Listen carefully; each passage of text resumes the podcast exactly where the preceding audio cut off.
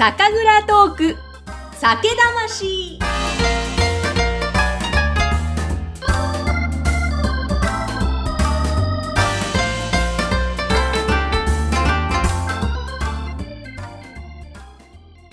こんにちは。酒蔵ナビゲーターの山口智子ぐっさんです。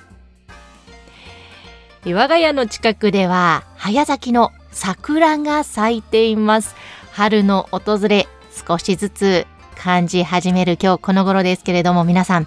いかがお過ごしでしょうか？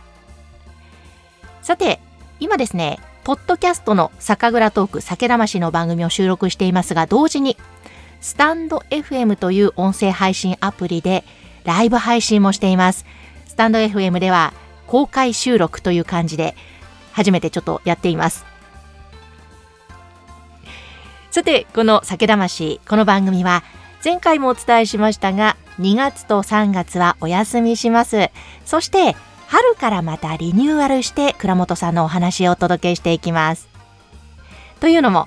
2月の8日月曜日からキャンプファイヤーでクラウドファウンディングがスタートしました。なので、ちょっと春まではここで土台固めをして、えまたさらにいい番組を作っていきたいと思っています。さて、そのクラファンなんですけれどもね、本当にありがたいことに、ここまで今日この時点で45人の方にご支援をいただいています。ありがとうございます。そして目標金額50万円に対してただいま32万8000円が集まっています。65%までの達成率。本当にありがとうございます。あの、初日、また2日目、3日目ぐらいでもうわっとたくさんの方にご支援いただいて本当に、えー私嬉しかったですし勇気づけられました。3月末まで続きますのでまだまだ走っていきます。で、そのクラファンのリターン品の中では東京港区芝にある東京港醸造さんでの、えー寺沢当時をお招きしてのリアル飲み会のリターン品もあったんですがもうこれはすでにソールドアウトです。スタートして3日目ぐらいですかね。ソールドアウトとなりました。これはですね5月の末にやるんですけれどもね。本当ならこういった酒蔵さんとかあと飲食店さんとコラボして、えーリアル飲み会のリターン品をもっといっぱい作りたかったんですが何せこのコロナの状況もありますのでやっぱりちょっとやりますやりますっていうのをたくさんね出すのはどうなのかなと思ってやっぱりその辺ちょっと躊躇しまして慎重にいかなきゃなと思ったのでこの、えー港醸造さんの場合は5月の末ということでこの頃はコロナ落ち着いているんじゃないかなという思いとそれからもちろんしっかりと感染対策はバッチリして、えー行っていくということで寺澤さんとお話をして了承いただいてリターン品に出したんですがやはり一番人気でした。やっぱり皆さんリアルで会って飲みたいですよね。そしてやっぱりその場で倉本さんの生のお話を聞きながら飲むことができる。しかも蔵を目の前にして飲むことができる贅沢な時間。えどうぞこのリターン品購入いただいた皆様当日お会いするのを楽しみにしています。それからですね、他にもこのクラウドファンディングのリターン品いろいろありますが、このポッドキャストの酒蔵トーク酒魂、この番組に出ていただける出演権、そのリターン品もあります。主にその、例えば酒蔵さんとか、飲食店さんとか、酒屋さんといった日本酒関係の方のみならず、単に日本酒が好きですという方でも大丈夫です。それから日本酒コミュニティをやっていらっしゃる方たくさんいらっしゃるんですが、そういった方もぜひ PR の場に使っていただけたらなという思いもあります。というのもですね、本当にありがたいことに、皆様のおかげで、この酒蔵トーク酒魂去年の6月から配信を始めまして、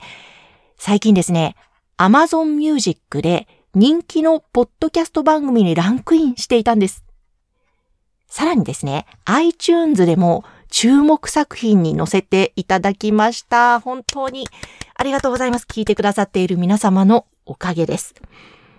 で、あの、去年の11月の時点で集計したところによりますと、リスナー、リスナー数は1万人を超えていて、そしてダウンロード数は2万5千を超えていました。本当にありがとうございます。今この2月時点で、えーちょっとまた増えているといいなと思っているんですが、今度集計してみますね。で、やっぱりそういった聞いてくださる方が増えるということは、酒蔵さんも PR の場としてどんどん可能性が広がっていくんじゃないかな。えー、ぜひこの番組がそういうことでこの日本酒業界、酒蔵さん、飲食店さん、酒屋さんにとって、より広く皆さん自身のことを知っていただける、そんな、えー、番組に成長していけたらなと思っているので、そのためにも、えー、クラウドファウンディングでまずスポンサー資金集めさせていただいて、番組リニューアルしていいものを作っていきたいと思っています。えー、ぜひですね、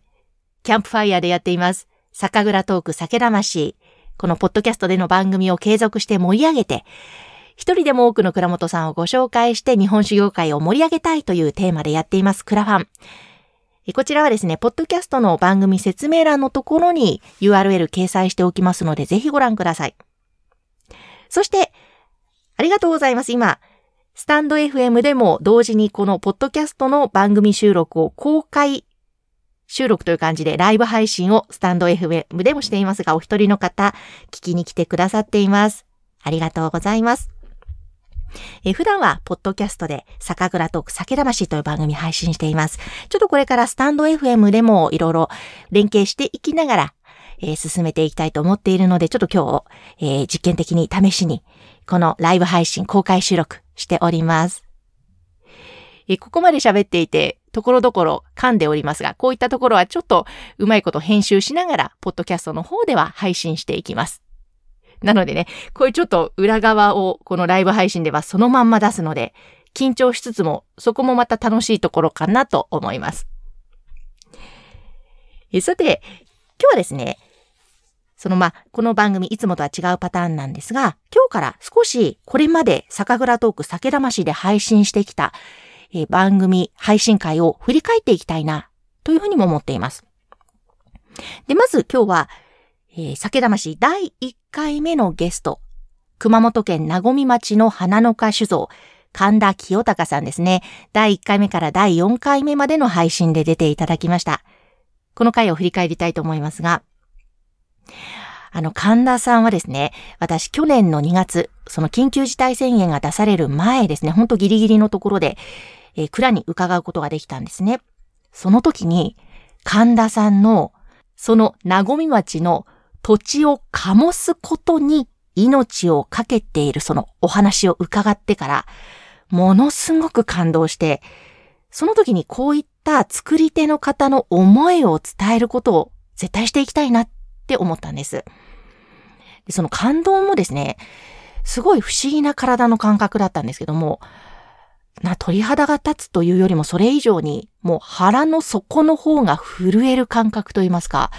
ものすごく、こう、なんか魂の奥底なのか何なのか、この体の芯の部分が揺れ動くような、そんな感動を覚えたんです。で、その後東京に戻りまして、で、まあ、緊急事態宣言ですよね。時間ができる中で、まあ、当時私、いろんなイベントの司会などをやっていたので、軒並みキャンセルキャンセルで仕事がなくなって時間ができたので、その時に何かやっぱり日本酒の配信をしたいなと思っている時に、ポッドキャストに出会いました。で、今もポッドキャストの中ではものすごく大人気の番組、話し方の話を、えー、やっている高山ゆかりちゃんがいます、えー、高山ちゃんがですね、私一緒に以前仕事をしていたので、えー、その高山ちゃんにポッドキャストを教えてもらって、で、ポッドキャストプロデューサー、声ラボの岡田さんを紹介してもらいました。で、そこから番組の企画を練って、え、そして配信スタートとなったんですけれども、やっぱりその時に、